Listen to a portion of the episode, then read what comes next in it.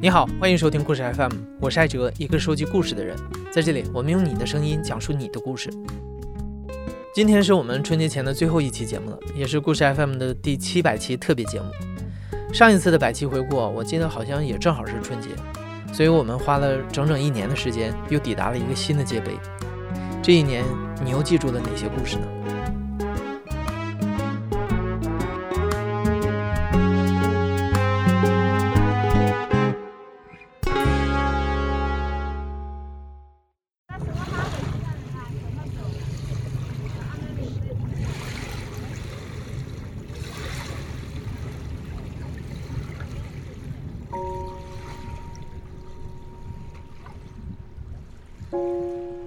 浦江上没船，我第一次看到黄浦江上没有船。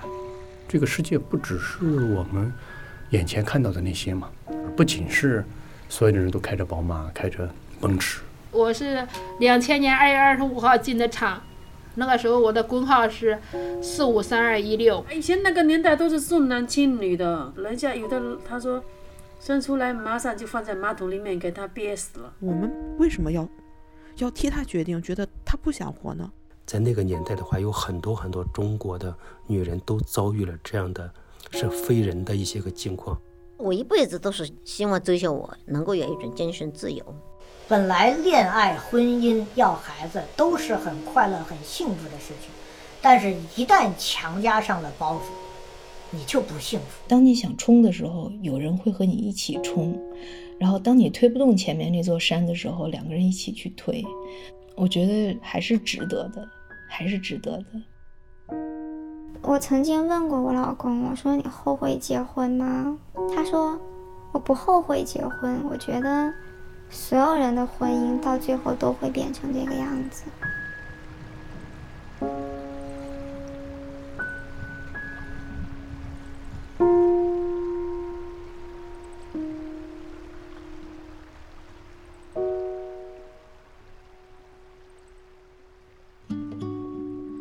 二零二二年对于故事 FM 来说，我觉得充满了变化。首先，这是我们更新五年以来第一次调整了更新频率，从一周三更变成了一周至少两更。我们推出了一档付费系列节目，叫《我在日本黑帮当老大》，也尝试了新的以策划为导向的音频栏目《垂直入戏》、声音来信和如果没有书。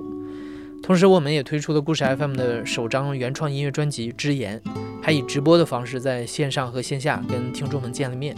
其实回顾故事 FM 去年的节目，你能感受到这种强烈的变化。去年有很多听众啊会给我们留言，说我们的选题变了，更跟热点了，更现实了，或者有的时候话题更具争议性。其实这种变化，我觉得也是我们团队，包括我自己在内，在去年一年的状态以及思考的东西的一个写照。若把故事 FM 的发展看作是攀登一座山的话，那去年我们就是迎着恶劣的天气，在走一段非常惊险的道路。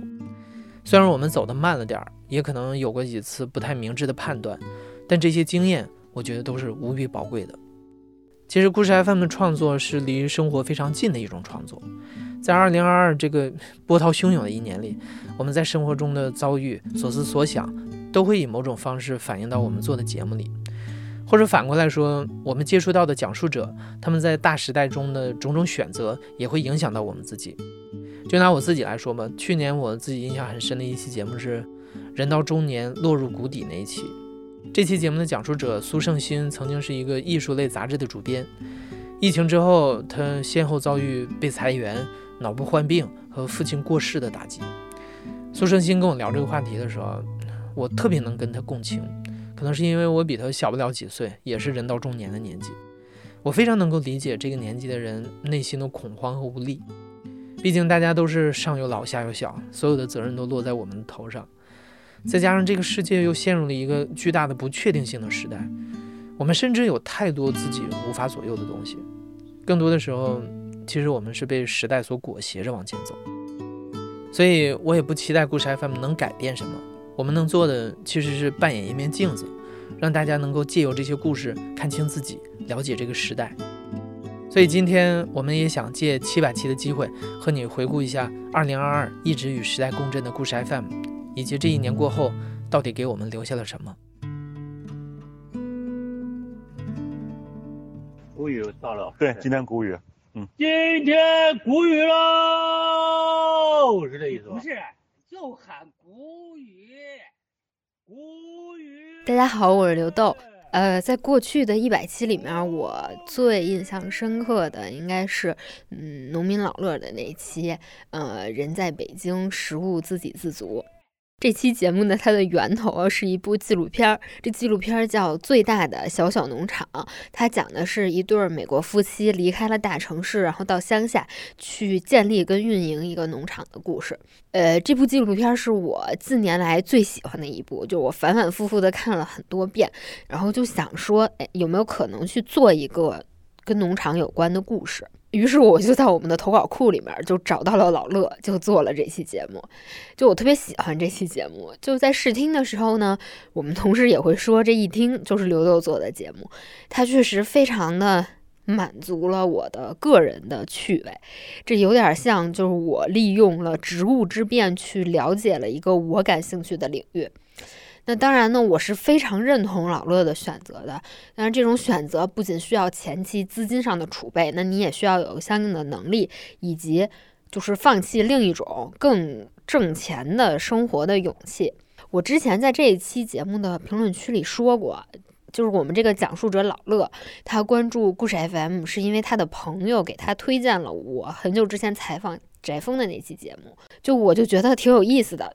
就当你突然发现自己特别喜欢的两个采访对象居然是认识的时候，然后这两个人呢，呃，翟峰去航海，然后老乐去种地，他们都过选择过了一种就是城市里面我们看来可能与众不同的生活，而且他们非常敢想敢干，这就让我特别的敬佩他们。嗯，我就一直说我非常喜欢这种故事，是因为我非常喜欢欣赏人们扒开命运的手指缝儿，转身逃走的这个身影。有意思的一点是，这个叙事其实还有另外一个走向。就当时那期节目里面有一个小彩蛋，老乐有一天在回家的路上碰到了一只被别人弃养的边牧，然后他就给带回家了。从此呢，这个城市狗就过上了自由自在的农村生活。我当时觉得这是一个挺快乐的事儿。但是，嗯，狗好像想的跟我不太一样，就是狗有自己的追求。前段时间，我跟我们拍视频的同事陈师又去了一趟老乐那儿，就发现这边牧不见了。老乐就说。边牧去了隔壁军区的宿舍区里生活了，因为呢那边伙食更好。虽然他在那边只能被关在笼子里，但是边牧不在乎，他就是只想吃的更好一点。这对于他来说就是更幸福的生活。每个人的理想生活都不太一样，不过就是如果能活得舒畅，就都已经非常难得了。尤其是在二零二二这一年，虽然世界这么糟糕，但是还有人跟小狗都过着他们想要的生活。这种就是光是看着看着，我就非常为他们高兴。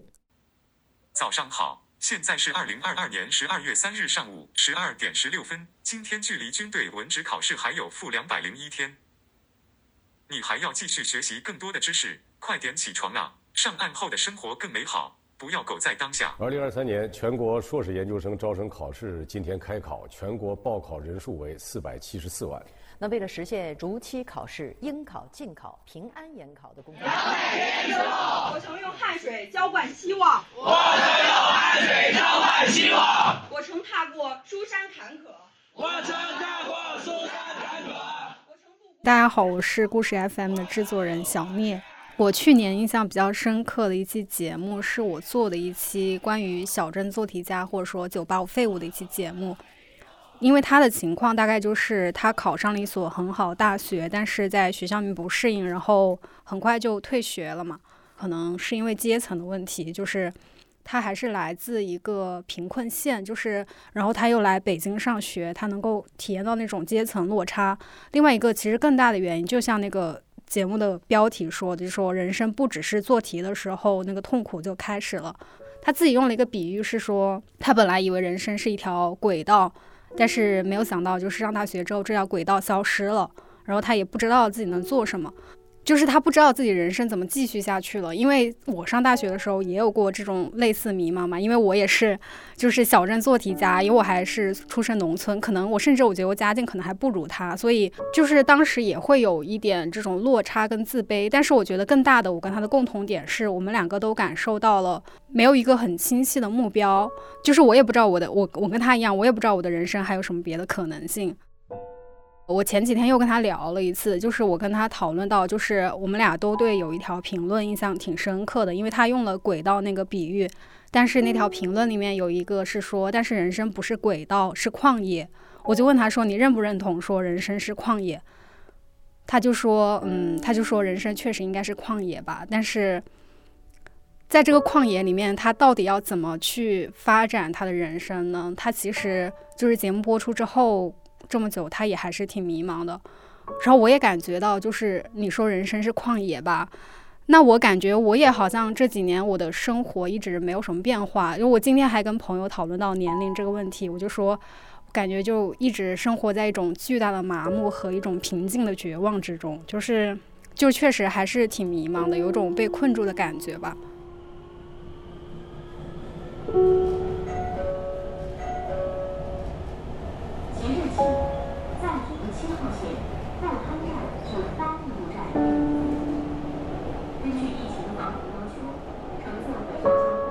谁敢串门啊？串门就是阳性嘞，这你不懂吗？你得保住好绿码，不能黄了。居民不要参与核酸检测，请戴好口罩，出示出刊码，我是故事 FM 的制作人赵真怡。二零二二年。确实，对于我来说，可能跟很多人都一样，是我感觉我人生长长长大到二十多年以来，我觉得算是最不容易的一年之一。最大的让我觉得感触最深的就是我从来没有在一年之内，呃，就是这么密集的直面生死的问题。就是在二二年年初元旦大概那个时候，就是呃，我爷爷去世了。今年年底的时候，大家也都知道，疫情突然就大面积的爆发了。然后这场就是在这场疫情当中，就是我的姥姥也去世了。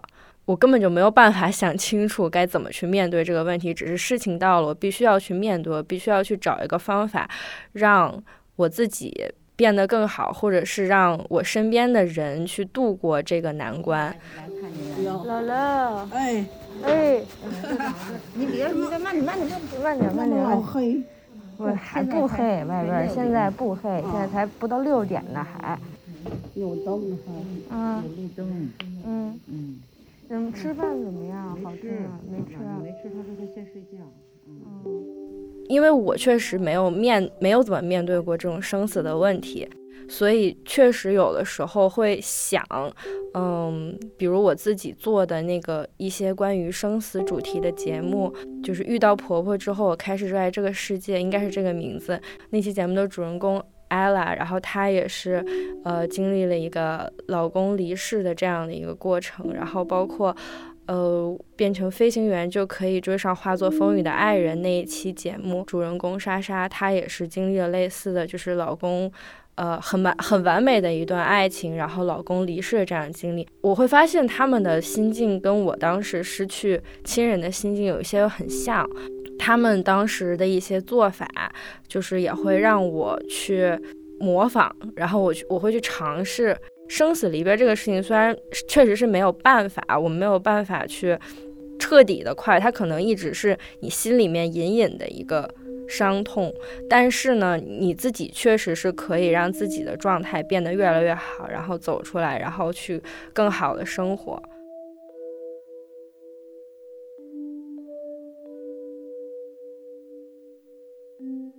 Hello，大家好，我是金源。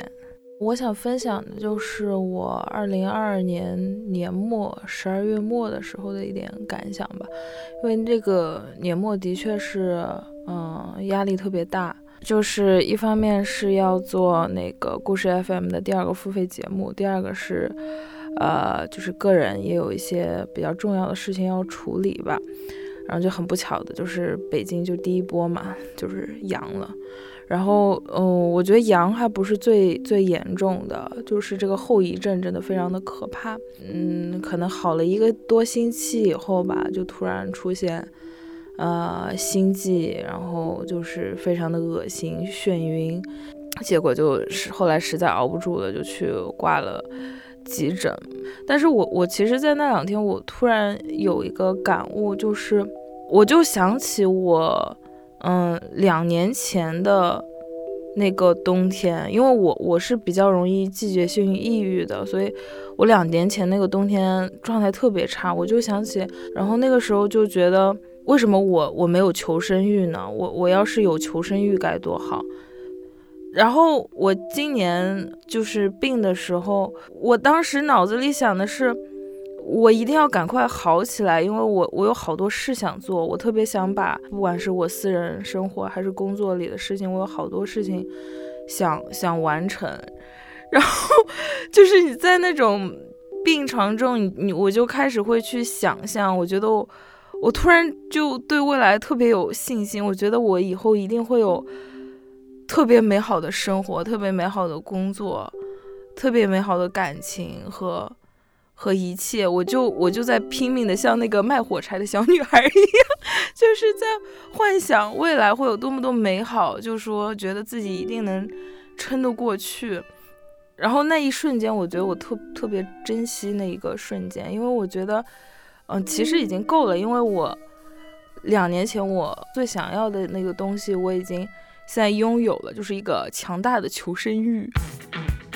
据英国白金汉宫的消息，当地时间九月八号，英国女王伊丽莎白二世在苏格兰巴尔莫勒尔城堡去世，终年九十六岁。她的长子。于中央银行医院，当地时间三十号夜间发布消息称，曾担任苏联领导人的戈尔巴乔夫当天晚上因长期入殓医治无效去世，终年。根据日本广播协会电视台发布的最新消息，日本自民党消息人士称，今天在奈良街头演讲时遭到枪击的日本前首相。Attack, dozens killed, many more wounded. The youngest victim just 15 years old.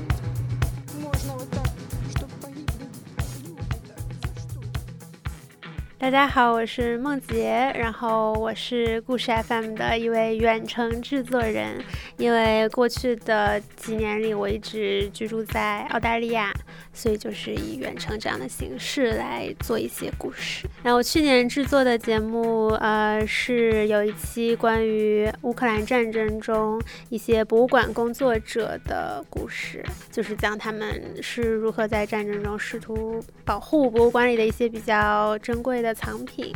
比如说像乌克兰战争这个节目本身，它的时代烙印会更强烈一些。就是在做这期节目的时候。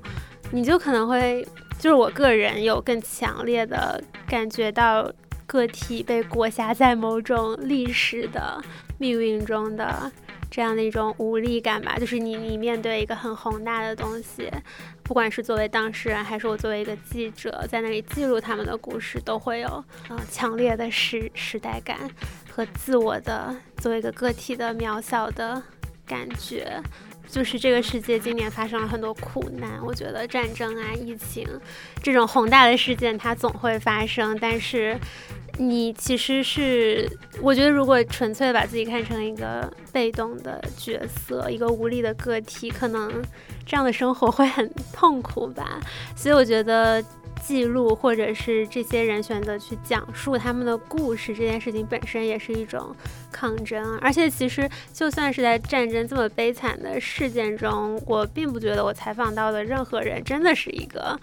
觉得自己是一个无力的受害者，虽然我这么说，就是有一种无力感。但但你你在听到他们的故事的时候，就是总是有希望的，就是是有一种能量吧。我觉得就是在最痛苦的境界里，你也会感觉到这个个体他可能就是一个很普通的的人，但是他还是会有一种很奇妙的生命力。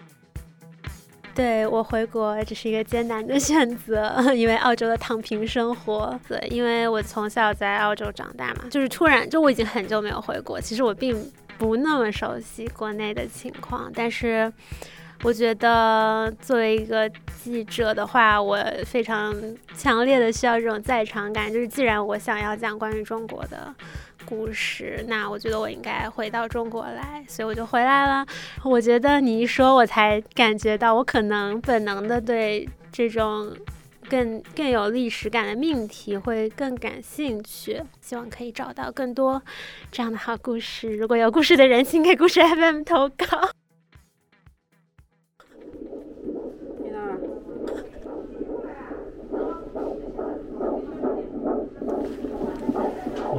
So we can still do. I'll try some hard. Don't do it that hard. Just make sure like she's still firm.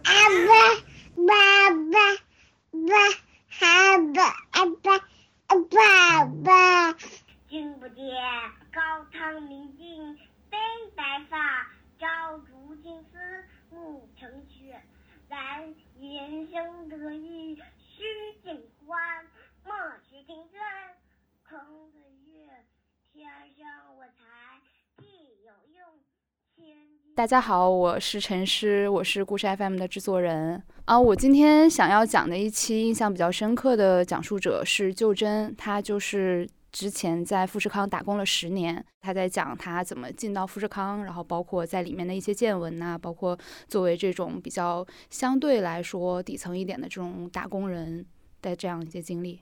对，然后但是我其实从一个制作人的角度，我想跳出来，我为什么对他印象很深刻，是因为可能我们做很多其他的节目，都是我们在单方面的输入，然后你是在吸收一个故事，然后你再把它做成节目给更多人听。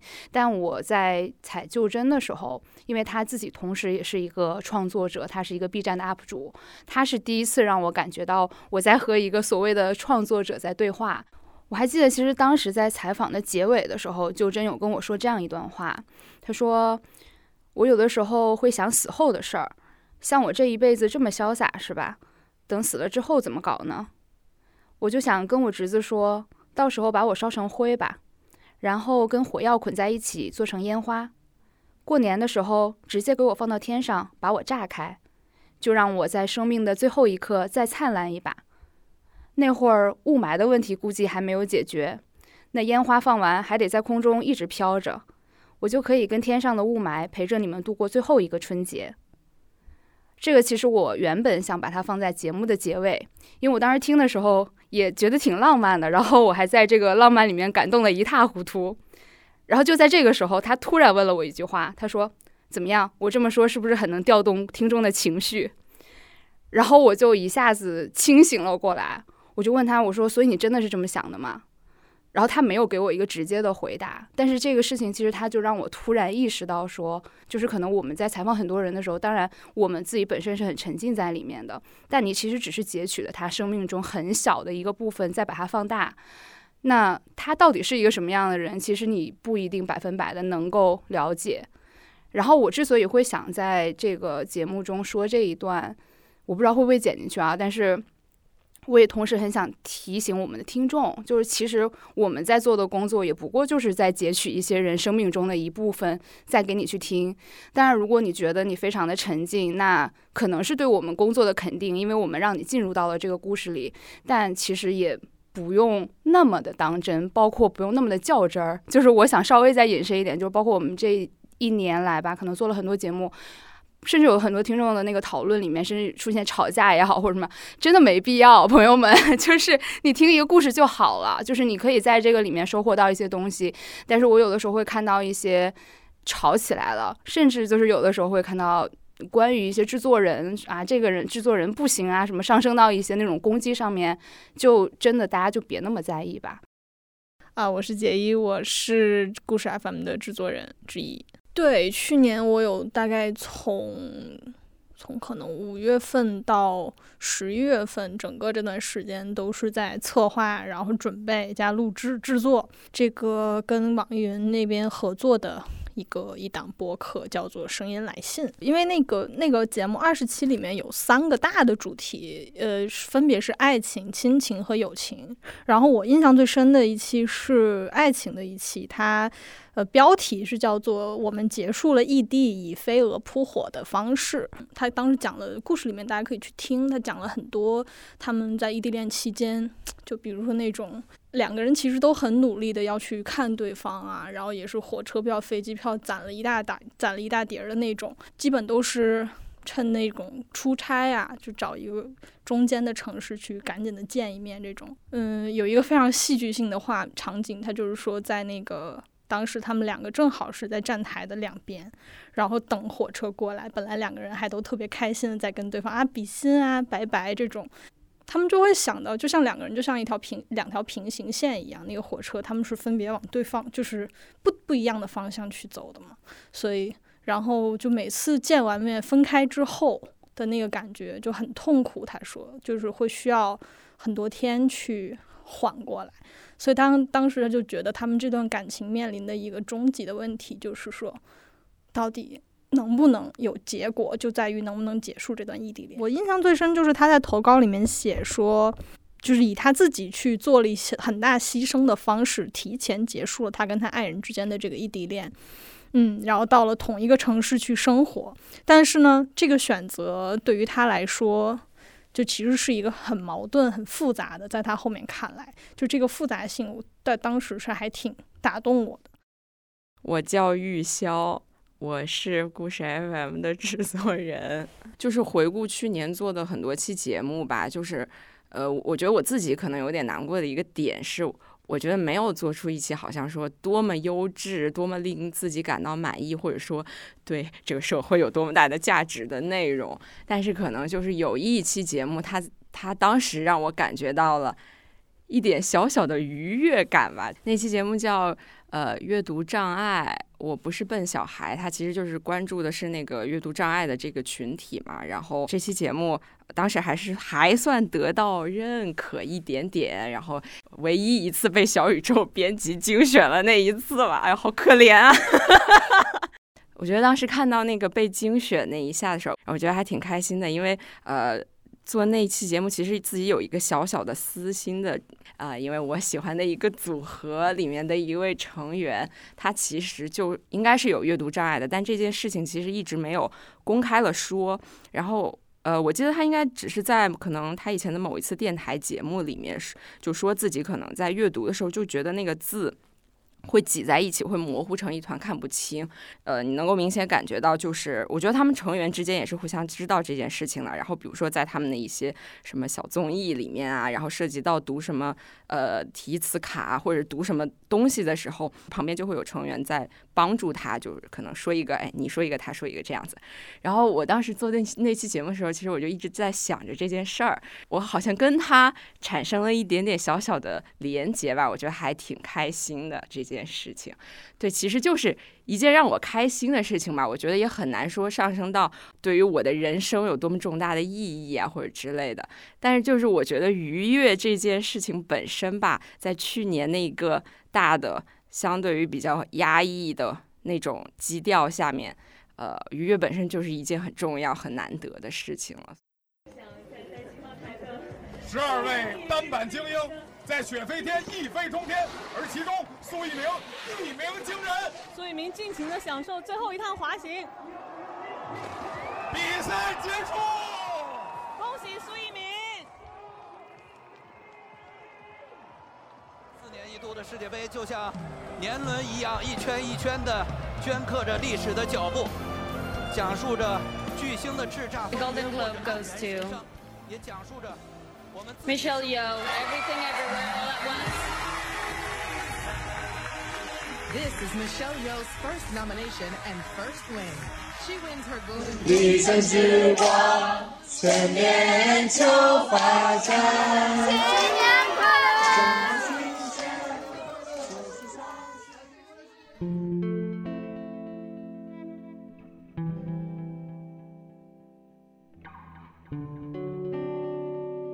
我是制作人林峰，然后呢，其实提到这一年我做的节目，我呃特别想跟大家聊聊，其中有两期吧，我觉得它某种程度上是有关联的，一期就是呃寻找小花梅那一期，然后另一期呢，就是妈妈的火车那个节目，也是西南地区的妈妈，她决定要逃离，然后她逃离大山的方式是婚姻迁移，但是她前前后后迁移过，以结婚的方式迁移过三到四次，生下过一共好像是五个孩子。在《妈妈的火车》这个节目里。我提到一句话，说婚姻迁移的这个地缘网络的阴暗两面，其实就是女性命运的悲喜两面。那我觉得《妈妈的火车》这个故事就提供了更多的细节给我，直到说一个女性，她或者说一个村子，她是怎么形成这种婚前网络的，啊，她为什么要进入这种婚前网络？当然，她只提供了一种样本。我最大的感受就是。呃，我不会再只在比如说呃父权社会这个理论这个很宏大的框架下去理解这里面的每一个人每一个故事角色。呃，有些女性她作为受害者的同时，她其实也是一个加害者，而这故事里面每个人其实都挺复杂的。我们当然遇到一个很恶性的事件，一个很。呃，悲剧的一个一个人间悲剧，我们会有一种本能，是我们希望找到这个故事的始作俑者，我们希望找到源头的这个坏人，好像揪出了这个坏人，处理了这个坏人，或者说理解了这个坏人，我们就可以在宏观上。呃，解决这个问题，某种层面上，我特别喜欢当时我在网易云看到了一个评论，呃，他说的是看到评论区的各种争吵，我想了很久，或许可以这样说：不要试着给别人的生活一个答案，那些纠结，那些纠缠，实在不容我们试图一眼看穿。我其实今年看了一个呃美剧，讲的是杰弗瑞·达莫，一个美国历史上的连环杀人狂魔吧。我印象最深的是他最后一集里面，当时他已经死了，有一项官司要打，是呃双方希望一方是希望呃不要解剖他的大脑，不要进行医学的研究，呃另一方是希望做这件事情，因为好像他的行为在人类的。道德在人类的所有的秩序里面是不可能被理解的，所以我们希望从中以这种方式去理解。最后法官的判决是，他决定把这个大脑烧掉。其实我当时看到我是非常难受的，因为我也很想知道为什么这样的悲剧、这样的恶性的悲剧会发生。呃，法官的判词最后让我非常的怎么说呢？让我至少让我非常的受启发。他说，他做这个决定是因为像杰弗瑞·达莫这样的人在人类的社会上一定会存在，并且一直存在。而每当我们遇到这样的人、这样的事件的时候，就会有一种直觉或者说本能，我们想要非常清楚的、全面的知道为什么会发生这样的事情。可是这种知道的过程中，往往伴随着很多危险。但是他觉得这些事情终究是不能理解的，因为这种。未知的恐惧，无法全然了解的恐惧，无法要一个幕后的 BOSS 为一切负责的恐惧，应该时刻的被人类记住，并且，我们人类社会就是这样，我们会始终会与这些东西伴随着。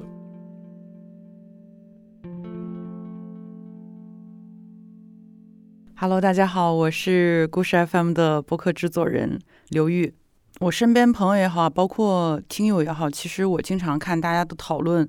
呃，也慢慢想过，我做做这三个节目，从家暴、青青、蝴蝶宝贝、大勇和他妻子 Kim 的故事，以及二零二二年年底的时候上线的这一期呃变装丈夫，他们背后好像有一个一以贯之的一个关键词，就是关系，而且是亲密关系的那个关系。所以我就回想起来，其实我在去年夏天的时候，从感情当中恢复单身。然后自己也有在做一些反思，似乎我在用他人的故事去寻找一些回声，就是在别人的关系里边去看我自己在关系里面的一些疑问。当然，采访其实是很片面的嘛，也只能了解他们的一些些人生的线索而已。其实我了解下来，我感觉他们不是说是完整的人，而是嗯接受了自我的人。比如说大勇，他话其实并不是特别多。而且你没有办法用一个很固定的框架去定义这个人，但是你能够从他的交流里面，你感觉到他很自由，嗯，他的这种自由是，呃，不去批判自己没有什么。他在采访的最后，他有跟他的女儿小九说，要带他回到他成长的那个海边去嘛。然后他说了一句很打动我的话，他说：“爸爸要带你去看一看，不花一分钱就可以过得很快乐的日子是什么样的。”我那一刻其实我非常的羡慕，因为即便我现在的生活其实拥有很多，但我总觉得我一无所有。其实这个就是一种跟自己的不接受、不接纳，嗯，也是我觉得我从他身上看到的需要跟自己去和解的地方。我还是觉得。任何自己以外的其他的关系，嗯，其实都是社交关系。但是在建立健康的跟任何外部的社交关系建立好的关系之前，还是自己先和自己有个好的关系。总之，我自己认为话，我在往这个方向在努力吧。大家好，我是制作人野补。回顾今年我做过的节目。其实今年是我入职故事 FM 以来产量最低的一年，我觉得自己花了很多时间在在追寻一些答案上面，做的节目也更偏呃考据类或者是历史类的这样的故事。嗯，某种程度上，这也代表了今年我的一个心境吧，就是对当下的一些更更重要的问题或者更尖锐的问题。啊，我选择了逃避。嗯，也是，其实也是这两天我在制作七百期特辑的时候，才让我好像有了一些思路。因为今年，呃，因为这疫情的原因，我们都是采用线上办公的形式，所以我的这个工作时间都是在家里度过的。像以前我们还会戏称自己是啊五环内的制作人，但今年就是的的确确变成了一个书房制作人。就是完全不出门，我也今年好像非常非常少有面对面和讲述者采访的这样的一个机会。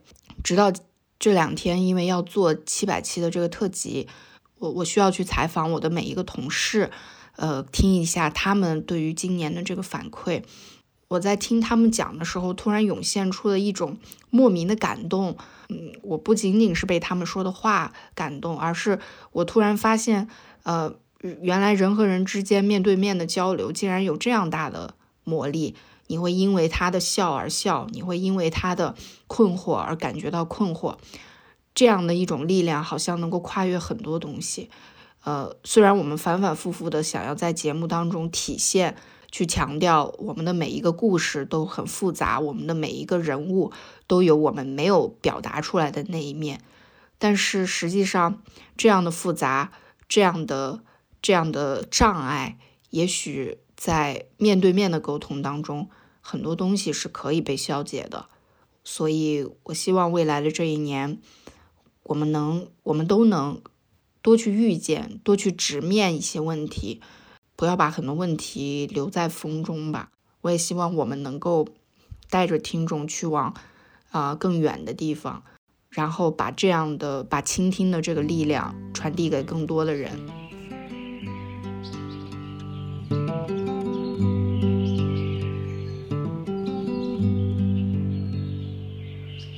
Bye.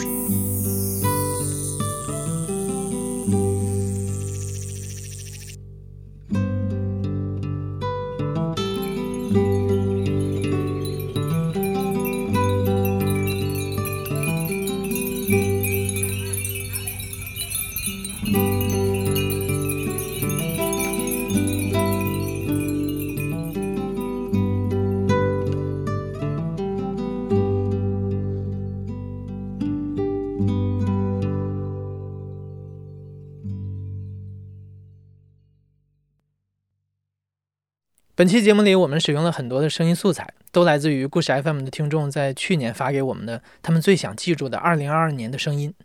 我们用其中的一部分精心制作了一个视频版本的2022年的回顾，非常推荐你去看看。你可以在故事 FM 微信公众号的后台回复“七百”这个数字，在推送的最后欣赏到它。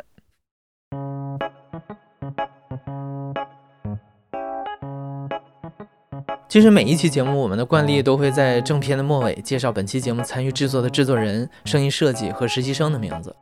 我不知道有多少听众会完整的听完每一期节目，但如果你能听完，应该会对其中的一些名字很熟悉了。不过一期节目的出现背后还有更多人的付出，这些名字平时更隐秘，也更容易被忽略。所以今天我想要借着这个机会，再隆重的介绍一下这些幕后的功臣们。二零二二年，非常感谢每一位参与节目制作的制作人们，每一期节目真的都凝结着他们的心血。他们是刘豆、野卜、林峰、一周、嘉文、靖远、陈诗、珍怡、玉箫、杰一、小聂、刘玉、梦洁，还有框框。也要感谢为故事 FM 增添生命力的声音设计师傅们，去年他们真的非常辛苦。谢谢彭涵、孙泽宇、桑泉、杨帆、赵丽杰、王如熙和 Kangaroo。还有和我们合作的插画师们：Cedric、One Day、FLZC 小花、法海、CC、李阿叶和牙膏人，谢谢他们独特而有个性的视觉表达。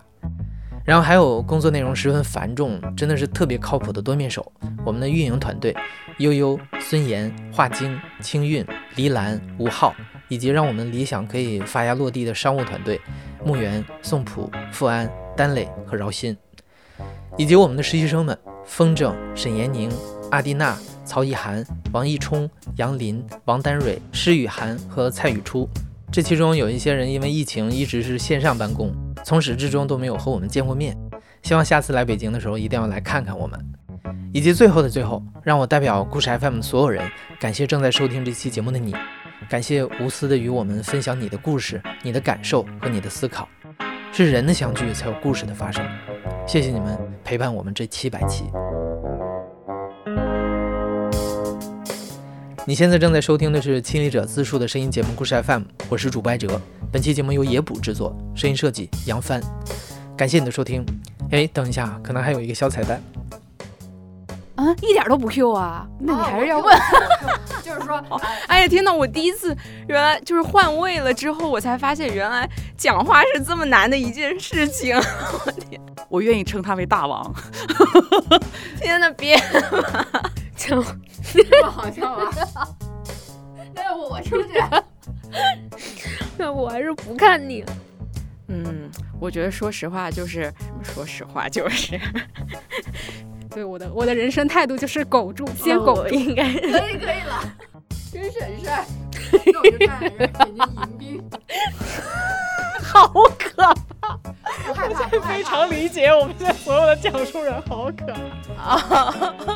你说呃，节目肯定，哎呀，我就好紧张啊！这个，哎，好久没有录播客吗？我上电视节目了呀。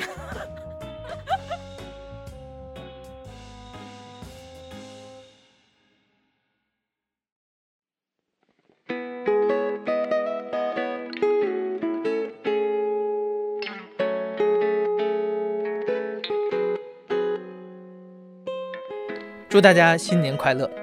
年后我们筹备多时的大型系列节目《我和索马里海盗的生死交易》也将和大家见面。关注故事 FM 的微信公众号，了解节目上线的最新动态。